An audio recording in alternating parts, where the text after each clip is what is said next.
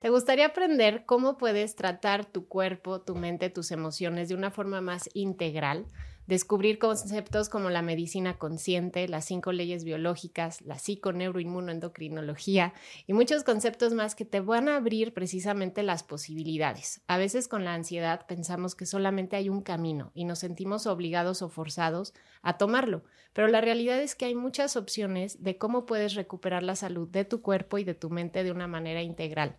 Y por eso es que hoy invité al super doctor que conocí en un podcast y me pareció que tiene mucho por compartirte de esta visión integral de cuerpo y mente. Él es el doctor Dorian, déjame te lo presento, Dorian Calderas. Él tiene 36 años, es esposo, papá, excursionista y scout, y es médico cirujano y homeópata por el Instituto Politécnico Nacional de aquí de México. Y cuenta con especialidades y certificaciones, diplomados, como por ejemplo en herbolaria científica, homeopatía clínica, nutrición antiinflamatorio, eh, alimentación basada en plantas, trofología, desarrollo humano, psicoterapia estratégica naturalista y estudios relacionados con mente y cuerpo como cinco leyes biológicas y todo el mundo psicosomático. Y precisamente lo que me, encanta de, de Dorian es esta visión integral que justamente como tiene su propósito que dice crear resiliencia biopsicosocial para mejorar la calidad de vida de las personas.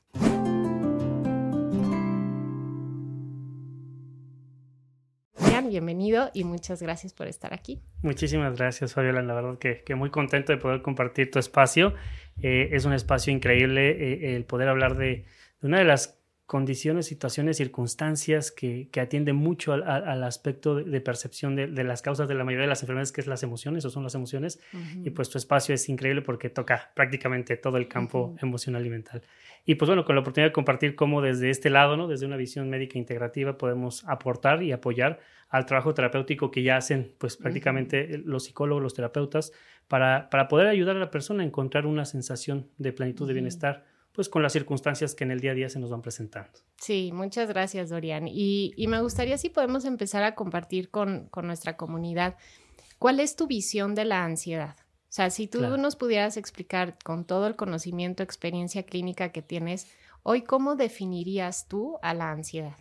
La ansiedad es este estado de alerta desde, desde un punto de vista muy integrativo, eh, este estado de alerta en el cual el, cuerpo entra en un estado de, de incertidumbre, de miedo, de temor, ante las circunstancias que se están presentando y no encontrar tal vez una manera de resolver el, proceso o la, situación misma. Eh, esto pone en alerta al sistema nervioso autónomo, particularmente nuestro sistema simpático. Eh, es el estado, es el sistema, para que nos demos una idea, el sistema que toma el, alerta y control del cuerpo en cuanto hay un peligro, inclusivemente, y es autónomo a, nuestras, a nuestra conciencia en un punto, ¿no? porque eh, se activa sin que le pidamos permiso. para que nos vayan entendiendo, es como el sistema que activa y mantiene el control sobre tu corazón, tu intestino, tu estómago, tu hígado, tu páncreas, al sistema nervioso que libera el estrés o la adrenalina. Vamos, no, son, no es un sistema bajo al que, al que tú le digas ya párale y, ya que se calme todo, no, no es posible. Pero es un sistema que al tomar el control del estado de alerta, en el estado de alerta, puede mantener un, estímulo sostenido en el tiempo para poder eh, eh, permitir sobrevivir a la persona. ¿no? Em, nada más que aquí hay que entenderla desde dos puntos de vista a través de circunstancias reales o tangibles, ¿no? Eh, eh, que pueden ser como que en la naturaleza te está cazando un depredador, ¿no? En la calle te está ladrando un perro y en ese momento reaccionas y saltas gracias al sistema nervioso y te echas a correr o logras hacer lo que sea para sobrevivir. Es una respuesta nata.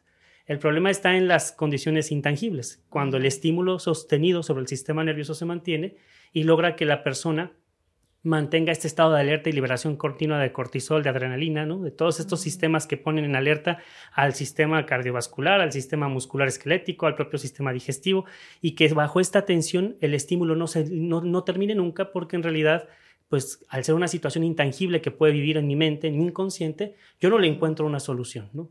O probablemente sí o probablemente no, o le voy rumiando demasiado al proceso, que la misma ansiedad empieza a volverse un bucle y un círculo vicioso en donde empieza a crecer. De ahí que desde esta visión, ¿no? Mucho más integral en la que entendemos, sobre todo basado en medicina de las cinco leyes biológicas del Dr. Hammer eh, y en esta relación psicobiológica de la enfermedad, pues que si no trabajamos con la causa real subyacente que anda por ahí en los procesos personales, a veces en el inconsciente mismo, eh, pues de nada sirve tratarlo como una enfermedad con fármacos si no vamos realmente a la causa. Y ojo, no digo que no funcionen los medicamentos. En algún punto como médico lo reconozco, ¿no? Si una urgencia se presenta, que a ti y a mí nos dan la vida en el hospital y ponme lo que necesite, pero depender de un fármaco si no quitas las causas del problema, de que sirve que te tomas toda la farmacia, ¿no? No de mucho, muchas reacciones adversas al paso del tiempo. Por eso es que hay que, pues, valorar adecuadamente si tu caso requiere un medicamento en, el momento, en algún punto, y en la mayoría de los casos puede ser algo tratable ya desde una perspectiva mucho más natural, más integral en una terapia, o con complementos naturales, tendremos varios recursos por ahí como la homeopatía, la herbolaria, la suplementación natural, la dieta, una dieta más antiinflamatoria basada en plantas o de cualquier eh, recurso fitoterapéutico. Esto es que las propiedades de los alimentos se enfoquen al sistema nervioso. Y vamos, desde esta visión, para mí la ansiedad pues ya resulta ahora sí mucho más viable, ¿no? Hay un mapa por donde empezar a atender y no solamente dejarse ir en un diagnóstico y no ver otras posibilidades y solamente un fármaco. Sí, esa es la pregunta que me hacen más constante y directamente te la hago, ¿no? Desde tu opinión, ¿podemos recuperarnos o desactivar esta alerta de nuestro sistema nervioso, al menos de forma permanente, sin el apoyo de la, del fármaco? En la mayoría de los casos es posible. Depende evidentemente de cada quien y de la cronicidad con la que el estímulo se ha mantenido en el cuerpo, ¿no? En el tiempo los estímulos determinan un resultado y si el estímulo al que me he sometido eh, ya logra un daño, inclusive una degeneración sobre los sistemas, sobre los órganos, sobre las células, sobre la psique, sobre mi estado emocional, en algún punto retornar puede ser como intentar quitarte una cicatriz y probablemente ya no esté de la misma condición, pero sí puede mejorar mucho la calidad de vida. Y hay quien interviene cuando recién acaba de salir, una lesión o presentarse la situación y logra revertir el daño. Tenemos de todo tipo de casos, pero en la mayoría de ellos se puede lograr un, cambio importante.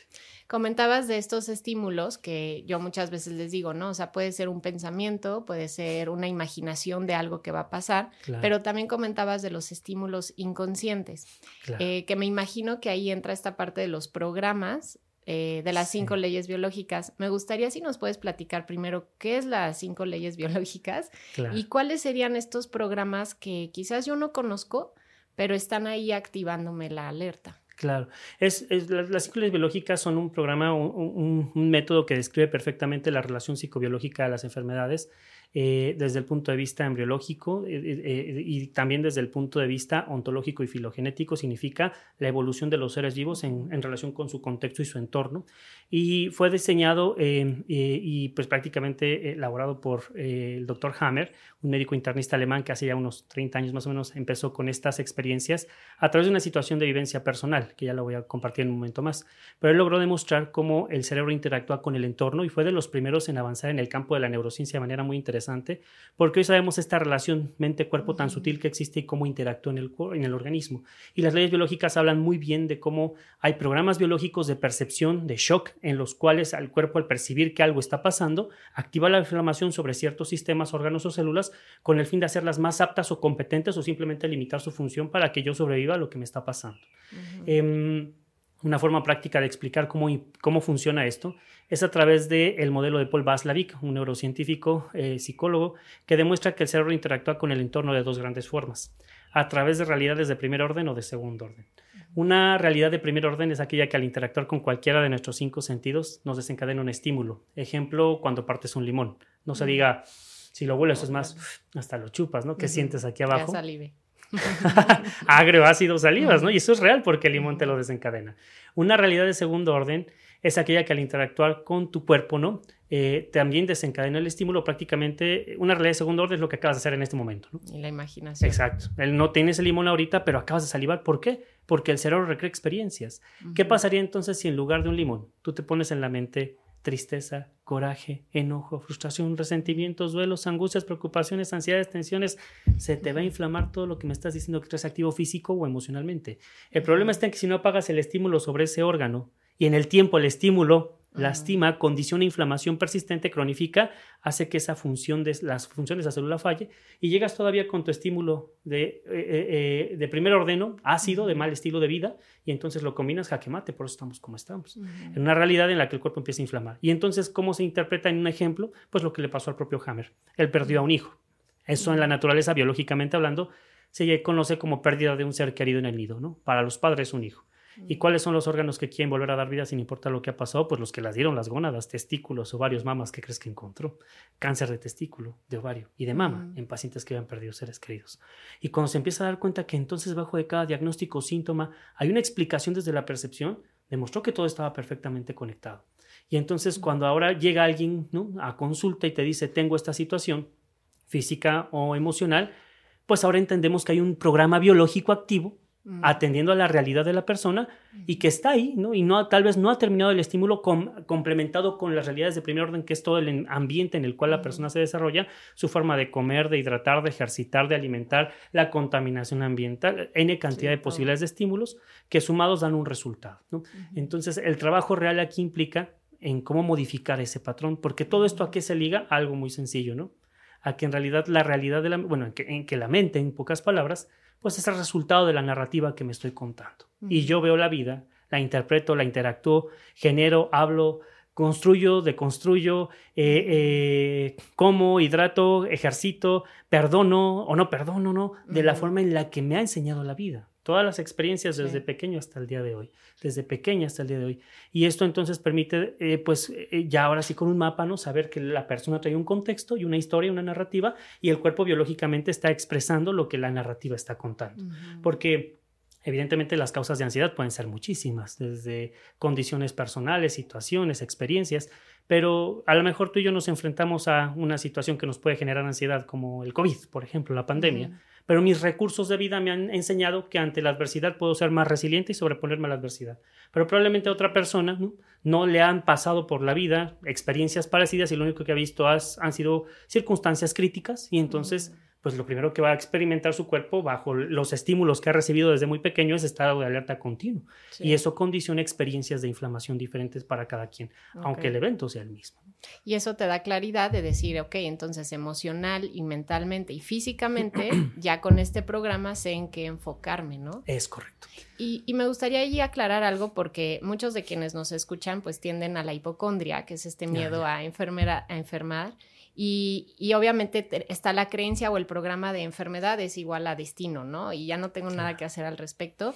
O, y del otro lado, evento es igual a enfermedad. Entonces, ahorita que decías, igual alguien que tuvo una pérdida desarrolla cáncer en estas áreas, muchos pueden haber dicho, chiño, tuve una pérdida, ya seguro voy a tener cáncer. Y me gustaría hacer esa pregunta. O sea, ¿es el evento, son los eventos en nuestras vidas los que condicionan la enfermedad? ¿O qué es lo que hay en medio ahí? dentro de las leyes biológicas y sobre todo en la primera habla mucho del matiz, ¿no? la intensidad con la que se viven los procesos. Y hay por aquí, yo te diría, enfermedad es igual a oportunidad ¿no? en este momento, porque eh, resignificamos la narrativa y la historia realmente porque representa una oportunidad para que mi cuerpo, con el mapa perfecto que tengo, me exprese por dónde están las situaciones y realmente trabaje con aquellos retos, aquellos desafíos que hoy el cuerpo está expresando y me vaya directo al proceso. Pero algo importante entonces con lo que comentas es eh, eh, hasta dónde en verdad pues me puede, me puede generar eh, un patrón de, de, estímulo negativo, ¿no? O cómo puedo yo controlar la circunstancia y tiene que ver con cambiar mucho em, la historia. Pero bueno, eh, eh, eh, justo como, em, regresando un poquito como a esta, a esta pregunta, em, tendría que ver más con la posibilidad de, aportar em, una historia, ¿no? Pero si me regresaras un poquito como la pregunta. Sí, o sea, como, ¿qué hay entre el evento y la enfermedad, no? Porque muchas veces pensamos, es que he pasado tanto estrés, tuve tanto abuso, tanto abandono, tanto rechazo ah, o, trauma de desarrollo entonces ya seguro voy a enfermar, ¿no? Sí, no, ya, ya me ¿Qué hay en medio? O sea, ¿qué hay en medio entre el evento y que el cuerpo manifieste ese, ese programa. Sí, te decía que tenía que ver mucho con el matiz y el matiz de la experiencia con la intensidad con la que se está viviendo el proceso. Hay tres condiciones muy importantes para que la intensidad llegue al cuerpo. No es lo mismo una descarga eléctrica, ¿no? De la toma de corriente del contacto de celular que a que te tomes del cable de la luz que va directo ahí en la, calle. Entonces, eh, estos estímulos y la intensidad con la que llega es la que puede experimentar y evidentemente la condición neuroendocrino inmunológica de la persona, su estilo de vida, son muchos los recursos que pueden determinar que un evento para cada quien sea muy diferente. Como mi reserva también, ¿no? o sea, ¿cuál es mi reserva de recursos, de, Totalmente. de, desarrollo de, mi sistema nervioso?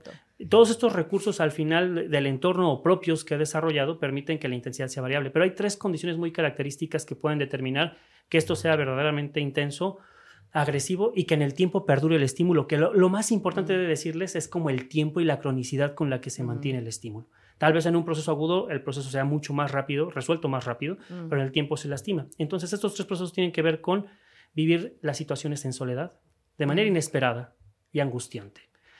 Vivirlo en soledad es que yo nunca comparto la carga y no le quito la presión al hoy express hasta el punto en el que revienta, revienta, revienta y va deformándose. Compartirlo baja la carga y la tensión con quien quieras, un terapeuta, tu familiar, una amistad, a quien más confianza le tengas, un pastor religioso, un sacerdote, eh, eh, vamos, con tu médico, simplemente hay quien hasta se cuenta consigo mismo, ¿no? Y hace una historia, una, una libreta, vamos, descarga de alguna forma y cuenta las historias. Esto permite bajarle la angustia, que es el segundo factor que puede mantener el estrés sostenido en el tiempo. Y el tercero tiene que ver con que al saber que tienes muchos recursos, realmente a ti ya no te preocupa lo que venga, lo que venga y la, la incertidumbre que podríamos haber generado, la resignificas, la transformas porque sabes que hay tantas posibilidades al día de hoy que entonces la angustia, la intensidad con la que se vivía lo inesperado, lo inesperado ya se abraza de alguna forma con tanta certeza. Y mucho trabajan algunas técnicas, algunas corrientes como inclusive pues el mindfulness, ¿no? Hay muchas corrientes que vienen de mindfulness budista o simplemente algunas otras eh, eh, que tienen que ver con, con el, el, estar aquí y ahora o, el hoponopono. Vamos, hay muchas técnicas que hoy pueden trabajar con sensación de certeza. Y la certeza se construye a través de ciertos procesos y experiencias y no es nada del otro mundo, es algo que se puede construir. Y es más, tú y yo, si ahorita nos imaginamos ay, ¿cómo se sentiría saber que el día de hoy o mañana va a ir tanto como lo necesito? Y lo sueño y lo imagino, imagínate, lo imagino, lo atraigo, lo siento, ¿no? Y lo expreso con la boca y el cuerpo lo escucha y el sistema nervioso empieza a crear nuevas conexiones neuroquímicas que dan sensación de certeza. Pero lo más interesante es que esto no existe físicamente en primer orden, pero de segundo orden ya. Mm. Y yo si a mi mente le indico un pensamiento y no crea nuevas conexiones neuroquímicas, y es más, trabajo con terapias y técnicas que le quiten la carga emocional a las experiencias negativas, empiezo a construir sensación de certeza. Y esto es lo más increíble porque con los recursos que podemos utilizar al día de hoy basados justo en neurociencia, en muchos, muchas técnicas milenarias, orientales, occidentales, inclusive cosas muy modernas como la programación neurolingüística, empiezas a crear estos nuevos lazos y estos lazos pueden liberar una cantidad de químicos tremendo y, sencillo, ¿no? Si tú y ahorita nos ponemos a pensar en lo más desagradable que nos ha pasado en la vida o creo un futuro con incertidumbre, nada más de pensar en tantas cosas ahorita, yo ya puedo estar liberando cortisol y adrenalina. Pero si resignifico la historia y me pongo a respirar profundamente, y me imagino justo esto, ¿no? Lo mejor y solo lo mejor que me va a pasar. Y es más, lo más increíble que me ha pasado en la vida, nada más de hacer esto, en este momento empiezo a liberar serotonina, endorfina y una cantidad de recursos y empiezo a desprogramar los condicionamientos biológicos. Y si previamente trabajaste con alguna técnica que quite la experiencia negativa de los procesos, ¿no? Por ahí están dos técnicas muy bonitas, NET y EFT, ¿no? Técnica neuroemocional o técnica de liberación emocional. Y trabajan también con esta desprogramación de recursos. Y logras algo muy interesante lo que en algún punto dijo Víctor Frank en su libro El hombre en busca de sentido, el creador de la logoterapia. Eh, Víctor Frank fue un médico eh, psiquiatra ¿no? alemán que perdió todo, en, no, me acuerdo si era alemán o polaco, pero perdió todo allá en, la, época nazi. Y cuando ya grande, viejo, ya en sus últimos días, le preguntan ¿no? periodistas que cómo era posible que le encontrara un sentido a la vida. La respuesta fue tan bonita porque él dijo, miren, yo sé que las experiencias de vida, las cicatrices de vida se van a quedar marcadas pero yo puedo cambiar la forma de sentirme respecto de cada una de ellas. Dices, wow, es cierto. Yo puedo tomar el control de las experiencias y aceptando, como me decías al inicio, mucho esta parte, ¿no? De que cuando hay un proceso de, alteración y en físico o emocional, aceptar la situación e, es lo primero que uno necesita para poder dar el siguiente paso. Y ahí entonces empieza todavía más a desprogramar estos shocks biológicos y estos programas de alerta, porque la única preocupación aquí es que si en el tiempo el estímulo es constante, de general altera, ¿no? Y si se meten otros programas biológicos de supervivencia, pues ya de repente empiezo con gastritis o con una colitis o puedo con algún proceso. Entonces, regresando a la pregunta inicial, si todos pedimos un ser querido, ¿puede que lleguemos a un proceso de enfermedad parecido? No necesariamente, porque cada quien vive la experiencia y tiene recursos y estímulos de distinta índole. Pero lo que sí es un, hecho es que todos podemos bajarle al grado de tensión o de intensidad que se vive. Y si ya mi cuerpo generó la enfermedad, lo que conocemos como enfermedad, cuál sería otra forma de decirle como eh, programa? un programa biológico. Programa biológico. el resultado de un programa biológico. Ajá. Si ya se, se activó. La inflamación. La inflamación, ¿no? Este, junto con la ansiedad. Y esta ansiedad que está, ¿no? O sea, y esto también me lo preguntan mucho. Tengo ansiedad y también tengo un diagnóstico físico. ¿Por dónde empiezo? ¿Qué atiendo primero? ¿Me lo causó la ansiedad o la ansiedad es por el cuadro físico? O sea, ¿cuál sería como esta relación? Sí, claro. Es como la clásica pregunta de qué fue primero, el huevo o la gallina, ¿no? La realidad es que puedes empezar por aquello que tenga una urgencia real, ¿no? En tu vida. Si la ansiedad es mucho más fuerte que la gastritis, empezamos por ahí. Si la gastritis o el malestar físico es más fuerte que el estado emocional, empezamos por lo fisiológico. Y hay veces que podemos intervenir 50-50. No hay una regla. De hecho, en el método de medicina consciente que yo utilizo, hay recursos de primer orden y segundo orden. Los de primer orden pueden estar condiciones muy prácticas como las técnicas de respiración, de hidratación, de alimentación, principalmente basada en plantas con enfoques antiinflamatorios, suplementos antiinflamatorios, técnicas de earthing, grounding, calidad del sueño, higiene del sueño, exposición al sol, eh, eh, homeopatía herbolaria, cosas muy bonitas, ¿no? Eh, em, pues bueno, puedo usar cualquier recurso de estos para trabajar con el, proceso inflamatorio. Eh, y hay quien, eh, y pues digo, por otro lado, en la, realidad de segundo orden trabajo mucho con estos recursos psicosomáticos, ejercicios de neurociencia, y cuando la gente ve el plan me dice, ¿y por dónde podemos empezar? Esto es, ah, ahora sí que es personalizado, por donde lo necesitemos. Hay gente que me dice, ¿sabes qué? Ya le entendí creo que necesito empezar por la alimentación porque mi tema es mucho más inflamatorio físico, digestivo y quiero bajar por ahí. Y hay quien dice, sabes que no, mis estados de ansiedad son los más importantes, pues empezamos por allí y todo el enfoque de alimentación, la homeopatía herbolaria va caminito para allá para regular las respuestas del sistema nervioso. Y hay quien me dice, sabes qué, yo hice un poquito de todo. Yo un poquito de acá, un poquito de acá, y yo sé que a ponerme a meditar, a hacer mis ejercicios de neuromeditación, los de respiración, eh, distintos recursos, ¿no? Eh, la alimentación, luego, luego se siente cómo el cuerpo cambia los estados de estrés y de alerta. Son distintos estímulos y vías para las cuales el cuerpo baja las cargas y alerta, ¿no? Entonces puede ser por cualquiera de todos ellos. Y en el momento andamos más en todo.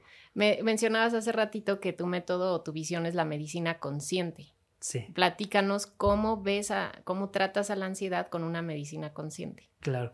Mira, la medicina consciente está basada en un principio y modelo integrativo, ¿no? O modelos funcionales, que ahora les conocen, de estímulos que controlen la inflamación crónica en el cuerpo. Estos estímulos basados, son basados mucho en los principios que la naturaleza nos ha ofrecido eh, como recursos naturales de curación a la enfermedad.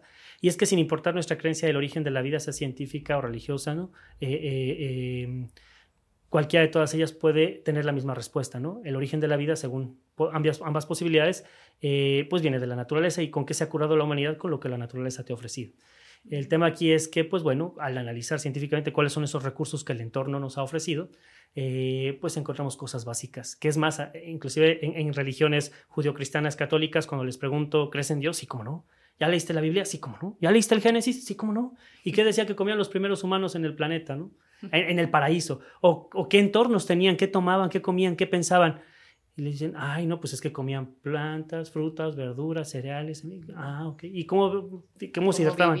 ¿Cómo vivían? Tranquilidad y paz. ¿Y por qué no vives como dice ahí? Ay, es que mis antojitos, mis gustitos, mis chocolatitos, mi refresquito, eh, eh, mis películas, mi, mi, estilo de vida, ¿cómo lo voy a cambiar? Ah, bueno, que vivas como el hombre ha creado en los contextos actuales no significa que sea el ideal, ¿no? Realmente hay que acercarse hacia, hacia entornos. Y es que esto es sencillo también, uno más dos da tres, ¿no? Oye, yo quiero un 10 de salud, me dicen Dorian, yo quiero un 10, pero perfecto, ¿quieres un 10?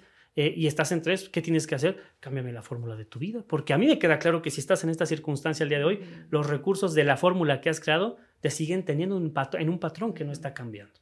Entonces, conscientemente, ¿qué les digo? Somos resultado de la narrativa que nos contamos. Y esta capacidad de conciencia, apoyada en la medicina natural o en los recursos naturales, logra que, en una fórmula muy sencilla, la persona entienda las variables para modificar el patrón, y por el otro lado, entender que estas variables son cosas que por sí solas ejercen un efecto de regulación del cuerpo increíble, lo que conocemos en medicina como homeostasis, ¿no? el equilibrio del cuerpo, la regulación, y el mantenimiento y el equilibrio de las funciones celulares metabólicas, neurológicas, hormonales, inmunes. Este equilibrio homeostasis se logra entonces con cosas muy básicas. Número uno, eh, oxigenación. Número dos, hidratación. Tres, alimentación cuatro movimiento y cinco percepción de sensaciones llamadas sentimientos. Y anda por ahí un recurso complementario transversal que tiene que ver con todo lo que te decía, que el, elementos que nos llega a dar el, resto de los recursos naturales, que son, no son de menor importancia, son igual de importantes, pero andan por ahí transversales, como te decía, el sol, el sueño, contacto a tierra con pies descalzos, ¿no? el earthing grounding. Que puede ser parte de nutrición. Que, pues, exactamente, que puede ser forma de nutrirte. Es correcto, de, elementos externos que no necesariamente entran a través de la boca.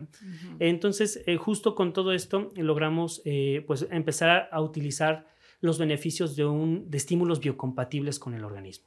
De hecho, eh, todo este principio de medicina consciente se resume en eh, lo que hoy nos comparte la epigenética, eh, que es una ciencia que demuestra que el entorno condiciona nuestra evolución y supervivencia, al grado en el que cada una de tus células, tus genes y tu propio ADN es resultado de aquello a lo que te has expuesto. Y si en el tiempo la exposición como especie nos lleva miles, cientos de años, ¿no? Atrás, adaptados a entornos, no podemos venir de la noche a la mañana a quererle cambiar la dinámica y la, indicación de para qué está hecho el cuerpo. Sí, con la velocidad de los avances y cambios que hemos hecho en la forma en la que vivimos. Y ahí me gusta mucho como, como esta visión de que cuando tenemos ansiedad nos sentimos muy culpables o muy avergonzados de esto me lo generé yo y es mi culpa por no haber hecho las cosas diferente o porque hay algo mal en mí.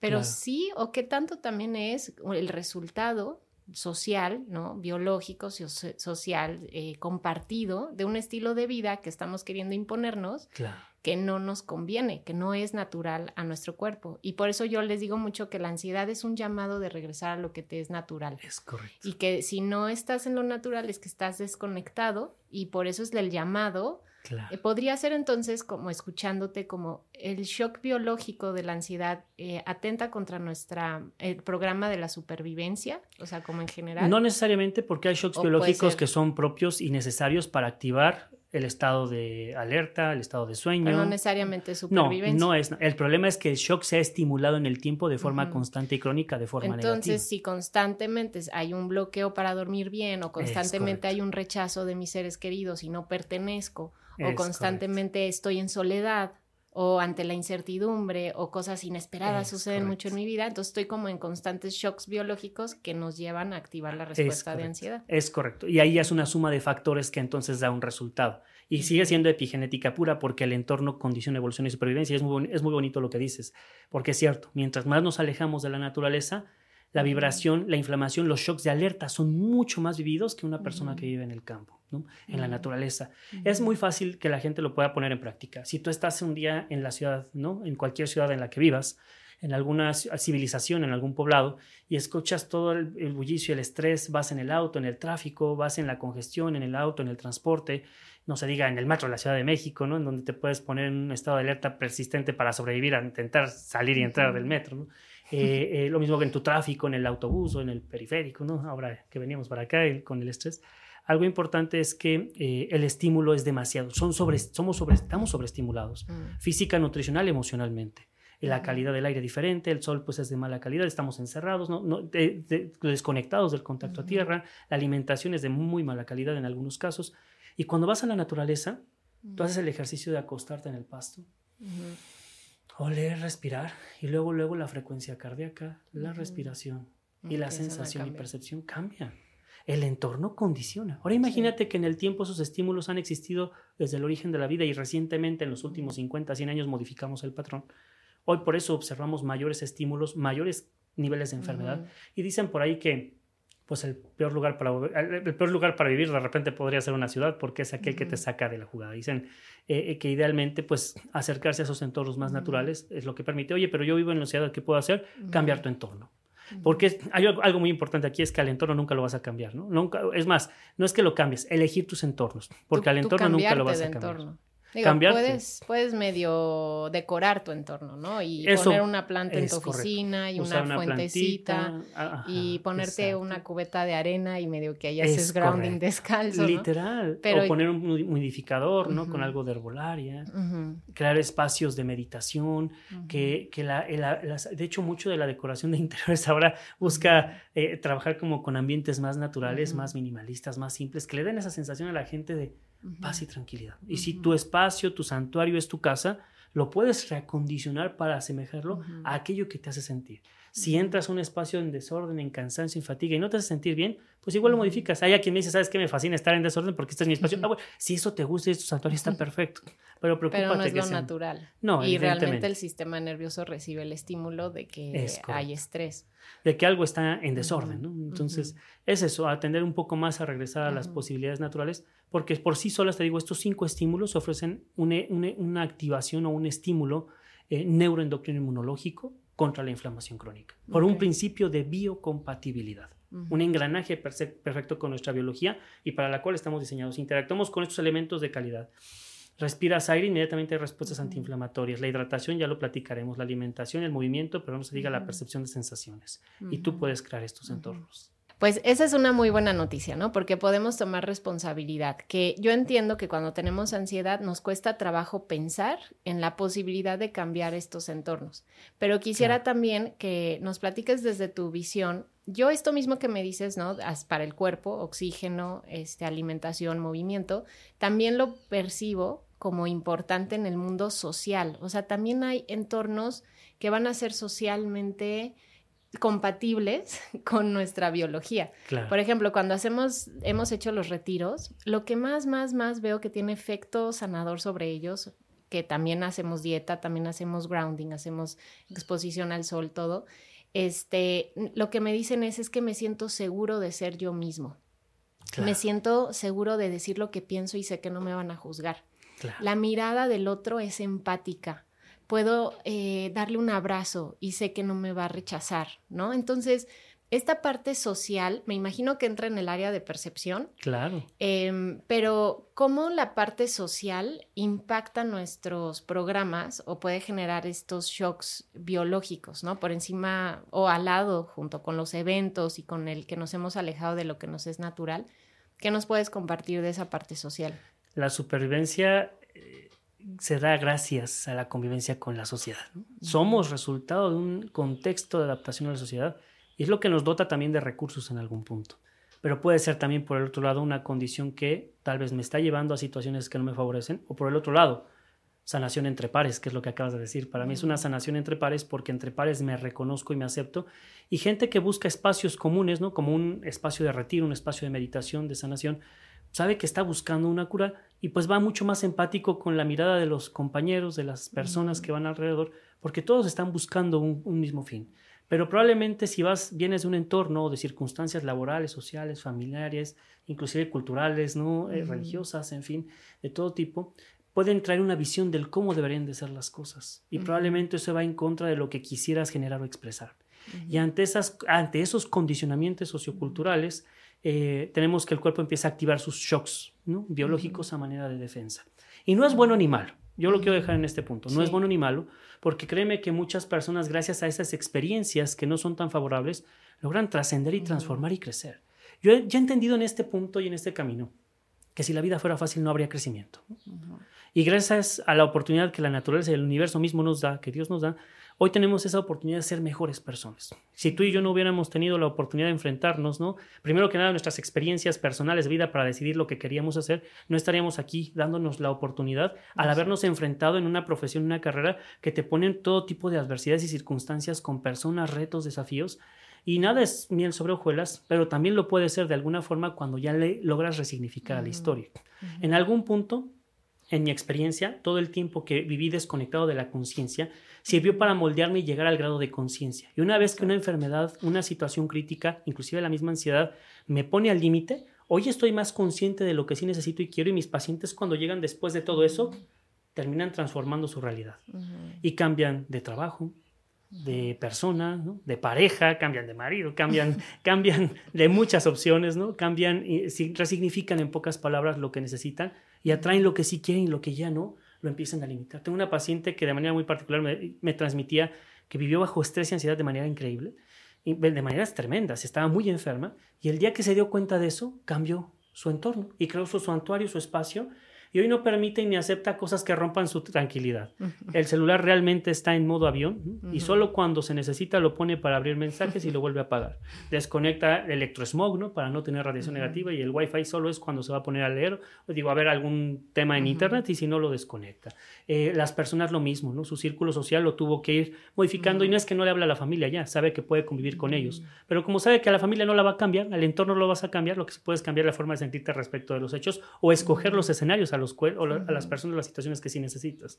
Entonces, esto sí es importante porque uno puede transformar, ¿no? Pero siempre he entendido que es un proceso de, aprendizaje. Y ojo, mucho ojo con él. Cuando ya llegas a este grado de conciencia, con que tengas una situación y agradecele y, ama y agradece a la ansiedad y a todo lo que te está llegando, porque son grandes maestros de vida. Y eso permite ahora sí decir, bueno, qué historia me estoy contando y ojo con el poder de la palabra con el que transformas, transmites o creas lo que tienes. Porque em, justo esto termina eh, por ser pues una narrativa, una historia, ¿no? Y el cuerpo al decírsela muchas veces activa sus propios mecanismos y shocks biológicos y empieza a crear verdades como lo acabamos de decir, nuevas conexiones neuroquímicas que aunque no son ciertas, tú ya te contaste verdad, verdades que no. Y ante escenarios, incertidumbres, circunstancias, empiezas a crear situaciones que no, pero hay quien lo sabe resignificar y mucho la neurociencia va en eso, en poder cambiar esas historias, esas versiones y esas experiencias para que el cerebro realmente construya el camino, ¿no? Y el poder de la palabra ahí cuenta bastante, porque aquel que dice, pues es que es difícil, si tú le dices que es difícil, es difícil, ¿no? Pero si dices, es que es un reto, es un desafío, ah, suena diferente. Mis pacientes cuando llegan aquí me dicen, después de la primera etapa, cuando ven esto, pues siento que está un poco pesado. ¿Y es pesado? ¿Quieres que sea pesado? No, no, no quiero que sea así. Entonces, ¿qué vas a ver mejor? Resignifica una palabra que sientas que puede ser compatible con lo que sí quisieras. Es un desafío. Ah, perfecto. Pues si esto es un desafío, es un desafío. ¿Qué quieres que sea? Es así de sencillo, ¿no? Entonces, eh, y además, pues transmitiendo la imagen de lo que quieres, sintiéndola y asumiéndola, expresándola, de inmediato el cuerpo entra en estos estados de alerta y puedes tener un shock positivo o un shock negativo, ¿no? ¿Qué tipo de shock quieres, con qué tipo de shocks quieres estimular a tu cuerpo? Entonces, y la palabra podrá sonar fea, le llamamos programas en todo caso, para que no suene como muy agresivo, son programas biológicos, eh, eh, resumidos como en shock biológico, pues un SBS, ¿no? Le llaman en inglés. Entonces, es un programa biológico ¿Qué activa, qué tipo de programa biológico quieres activar. Mm. Y a partir de ahí la historia cuenta mucho. Y por eso la terapia es fundamental para cambiar la narrativa. Sí. Sí, justamente te platicaba al inicio que dentro del programa de Dale alas a la ansiedad pasamos un buen rato cambiando lo que te dices a ti mismo por tener ansiedad. Es correcto. Y lo que defines tú que es la ansiedad, porque esa historia que te cuentas sí va a importar para que funcionen o no muchas de las cosas que vas a hacer para sentirte mejor. Si, si te esfuerzas desde esto es lo peor que me ha pasado y no soy capaz, pues quizás nos vamos a tardar más tiempo en ver el resultado. Sigo actuando, ¿no? Desde el, desde el patrón o programa que me generó la misma ansiedad. Entonces, sí, cambiarnos la narrativa es súper importante y, y platícanos, eh, bueno, quería, tenía la duda ahorita que dijiste que cuando ha llegado la ansiedad, si nos puedes platicar si tú has experimentado ansiedad y cuál es la narrativa que tienes tú de ti y de la ansiedad. Claro, sí he estado por distintos momentos de ansiedad en mi vida y yo creo que de los primeros o más fuertes a los que me enfrenté fue en la carrera de medicina, ¿no? Cuando estás al límite de las circunstancias a nuestro sistema médico de salud en México, en el que sabes que hay pues muchas carencias, situaciones, ¿no? Y te ponen al límite de los recursos donde pues los derechos humanos son tal vez mínimos ahí porque pues la formación médica es muy semimilitarizada en donde hay que eh, pues desvelarse, esforzarse, trabajar 36 horas. Es un tema, una formación muy particular que pues no la critico, al final tiene como su oportunidad eh, eh, dentro de lo que cabe, pero sí nos lleva al límite, ¿no? En esa formación. Y ante esos estados de ansiedad eh, eh, experimentaba yo pues la sensación de no poder más, ¿no? En algún punto ya quería gritar, correr desesperadamente, porque me provocaba ya hasta el saber que tenía que ir a un espacio, una sensación de incertidumbre, y el cuerpo se empieza a condicionar y empezaba la taquicardia y la respiración, pues mis programas biológicos estaban activos. Otro momento de la vida en el que pude, bueno, ahí en ese momento se pudo controlar, pues al saber que había un final, un camino, y cuando llega el agradecimiento, la situación, bueno, la gratitud, el ver que se logró un proceso con un paciente era cosa increíble y maravillosa tanto en urgencias como en un, con un paciente crónico. Eh, ya después tal vez los estados de ansiedad cuando ya me toca trabajar y laboralmente ahora exponerse a las responsabilidades, ¿no? De tener que cumplir con ciertos patrones, gastos, empezar a declarar de Hacienda y todo lo que representa el fin de mes. ya entraba mi ansiedad de que tenía que hacer la declaración mensual. Este, y, y, pues son pequeños escenarios, ¿no? Tal vez uno de los más grandes o críticos, ya después de casada y después de que nace mi bebé, las preocupaciones, ¿no? Tal vez al principio como, como en la primera parte del matrimonio y luego ya después hacia la parte cuando eres papá y las ansiedades y preocupaciones de qué le va a pasar a mi bebé, qué le va a pasar a mi hijo y, y estoy haciendo lo correcto. O sea, todo el tiempo nos podemos cuestionar. Pero lo más interesante después de estos años de experiencias que pongo en práctica, pues lo he aprendido, ¿no? Que sé que puedo tomar y aceptar lo que hoy está pasando. Entiendo mi ansiedad, me está diciendo algo pasa, perfecto, ya me diste la alerta, gracias. Ahora sí, con esta alarma véngase, ¿no? Y empiezo con las técnicas meditativas a resignificar mucho, empiezo a hacer ejercicio porque liberas mioquina y es antiinflamatoria, empiezo con mi hidratación mucho más consciente, ¿no? Una hidratación que esté purificada, alcalinizada, mineralizada y ionizada, porque pues cambia las cargas eléctricas y, descarga mucho antioxidante, bueno, genera efectos antioxidantes contra radicales libres, empiezo otra vez con, pues con algo de herbolaria, homeopatía, que cambia mi estado anímico o las respuestas nerviosas, y sobre todo cambio la historia y empiezo otra vez muy fuerte con mi terapéutica, ¿no? Entonces empiezo con mis ejercicios ejercicios para quitarle la experiencia negativa a lo que creo que me puede pasar, porque al final es mi mente jugando con mis experiencias y empiezo a ser certero a decirle, indicarle con ejercicios también muy prácticos en tapping o en hoponopono o inclusive con oraciones con base en sus creencias cada quien para dar esa certeza de que las cosas van a dar. Yo le digo a mucha gente, ¿Vas a orar? Sí, como no, pues no lo hagas en carencia. Es que, Señor, dame, atráeme, ¿no? Sopórtame, quítame, confórtame. ¿Y por qué no mejor dices, en lugar de hablar en carencia, gracias porque yo sé que todo esto ya es una posibilidad? ¿no? Gracias porque sé que todo lo mejor y solo lo mejor me lo tienes deparado para mí. Yo le hablo al universo, le hablo a Dios, le hablo eh, en mi creencia mucho más eh, eh, amplia, ¿no? De posibilidades, pues que todo, todo tiene una posibilidad al final, como yo la determine. Y en esa confianza en la que me dejo ir bajo la espiritualidad, creo que la espiritualidad es algo, espiritualidad, no necesariamente hablando de un, desde un punto de vista religioso, sino espiritualidad, espiritualidad en el contexto y cada quien lo pueda desarrollar como mejor se necesite, eh, da una sensación de fortaleza muy grande. Puedes trabajar bastante desde este recurso y claro que con el estilo de vida, actualmente eh, pertenezco a la Asociación Mexicana de Medicina Estilo de Vida y la asociación promueve mucho, de hecho la organización se basa mucho en, indicadores internacionales que hablan de cómo en sociedad, en comunidad, ¿no? podemos lograr avanzar bastante entre pares, como decías, eh, justo en espacios, en retiros, pero también como con medicina de estilo de vida congruente me acerco cada día más a lo natural, al origen de la vida, a ese paraíso ideal que además puedo construir mi propia vida. En mi experiencia sí, sí he tenido momentos en los que me he ido al límite, ¿no? Pero sé que eh, esta experiencia eh, eh, me ha permitido crecer y entender, porque una vez que ya lo he vivido, lo puedo compartir mucho más práctico con mis pacientes. Realmente no podría compartirles yo esto si no hubiera pasado por estados de ansiedad. ¿no? Entonces, sí ha habido momentos muy críticos en mi vida. Creo que el de la crisis de los 40 puede ser uno, ¿no? me lo imagino. se viene. Sí, se viene, no, necesariamente. No? ¿Y qué va a pasar? No? Porque es como que la etapa media de la vida. Y ahorita tengo 37, entonces me, me, me, pregunto, pues, ¿qué estoy haciendo y hasta dónde voy? ¿Hacia dónde voy? ¿no? Ahora te decía, compartí, te compartí recién saliendo un podcast eh, eh, de unas compañeras que trabajan, pues, como mucho el tema de la vejez, ¿no? y, y decía yo, pues es muy interesante hacia dónde llevo entonces mi vida a ese momento. Y creo que me doy cuenta que en esos momentos trascendentales de los 15, de los 20, de los 30, de los 40, la ansiedad ha existido, pero en contextos diferentes, ¿no? Pero yo la resignifico con base en lo que necesito. Y además algo que a mí me ha ayudado muchísimo es que soy scout desde la infancia. Desde niño yo soy scout de toda la vida y siempre he estado en contacto con la naturaleza. Acampar es una cosa fenomenal. Al día de hoy soy scout todavía y trabajo con jóvenes, con niños, ¿no? E, y para mí esta experiencia de formación con jóvenes es de los mejores momentos porque es la oportunidad de cambiar y trascender para la misma sociedad. Eh, pero al mismo tiempo esa experiencia que desde niños tenemos para compartir con ellos y que tuvieron conmigo otras personas, pues fue eso, la convivencia y la congruencia con la naturaleza, con la sustentabilidad, ¿no? Y esos eh, espacios, ambientes de, trabajo, por eso a mí mi, terapia siempre ha sido como esos grupos de apoyo, tanto en scouts como en meditaciones, en retiros, en grupos médicos, en espacios como el tuyo.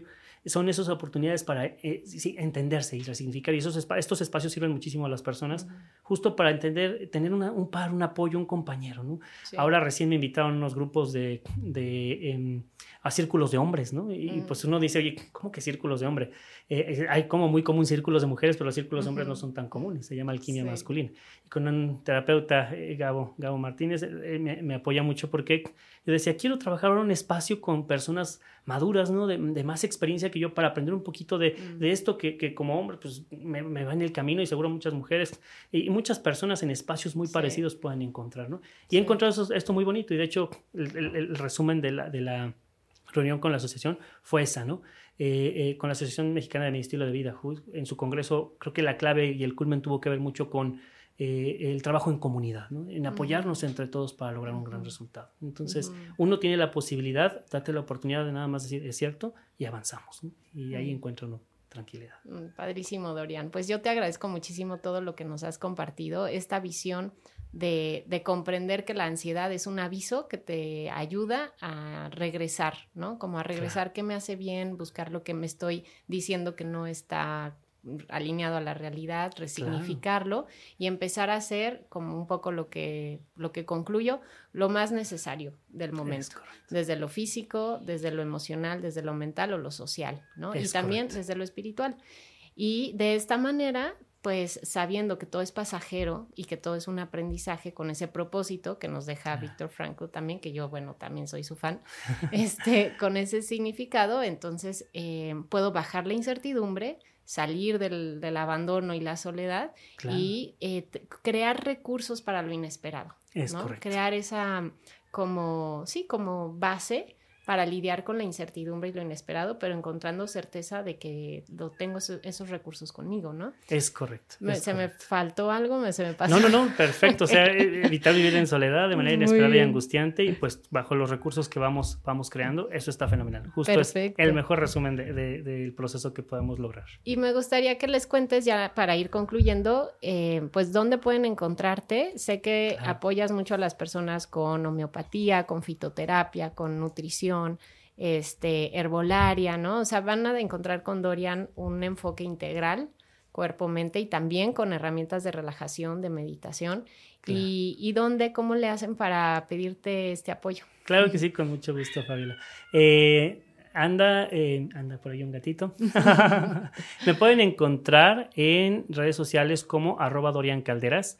Eh, tanto en Facebook, Instagram, TikTok, eh, en, en doriancalderas.com también y prácticamente eh, ahí van a encontrar el link para entrar al chat y poder escribirme por WhatsApp y con gusto por ahí mi asistente, inclusive yo, pues vamos a estar apoyando para dar informes de, todo lo que necesiten y con gusto apoyarles para sus tratamientos o situaciones personales. Sí, les dejamos todos los enlaces y datos aquí abajo en la descripción. Buenísimo. Y, pues muchas gracias por, por integrar. Eh, hago, sigo siempre haciendo esta invitación a psicólogos que sepamos más del cuerpo y a médicos que sepamos más de la mente y las emociones. Y es hacia donde vamos y estamos creando esta comunidad y que sepan quienes nos escuchan que somos muchos. Somos muchos profesionales de salud que estamos buscando integrar y apoyarles de una manera más funcional, que de eso ya hablaremos en otro podcast de la medicina funcional, pero el punto es que nos funcione este retorno a nuestro equilibrio sin el miedo, sin el sin la mente eh, puesta solamente sobre el diagnóstico, sino sobre la oportunidad. Es correcto. Y eso me quedó de lo que platicamos, ¿no? Que los diagnósticos físicos, emocionales son una oportunidad de regresar a lo que nos es natural. Es totalmente de acuerdo, lo has dicho muy bonito. Mm, pues Yo te agradezco muchísimo a ti la oportunidad de compartir estos espacios y sobre todo eso, que somos muchos profesionales y a los compañeros de la salud que nos vean, médicos, nutriólogos, psicólogos, la invitación está hecha para que se acerquen a estos campos, porque es un mundo increíble y necesitamos un ejército tremendo de oportunidad, de, profesionales que apoyen a la cantidad de gente que lo necesita en el país y en el planeta y en el mundo. Somos muy poquitos todavía, a pesar de que somos muchos, somos muy poquitos en la cantidad de población que somos, pero creo que ya viene un momento de conciencia, son momentos de transformación para todos desde hace años, estamos en un vuelco y una transformación muy interesante. Esta es la oportunidad para seguir creciendo. Muchísimas gracias por el apoyo. Gracias, Dorian. Pues gracias amigos. Ya saben que aquí estamos. Si necesitan apoyo, escríbanos por redes sociales al correo de hola Si necesitan mayor apoyo, acérquense a Dorian, a nosotros. Aquí estamos para apoyarles y compartirles desde nuestra experiencia. Compartan el podcast para que esta información llegue a más personas, coméntenos y pues les agradecemos muchísimo su presencia por aquí. Nos vemos la próxima semana.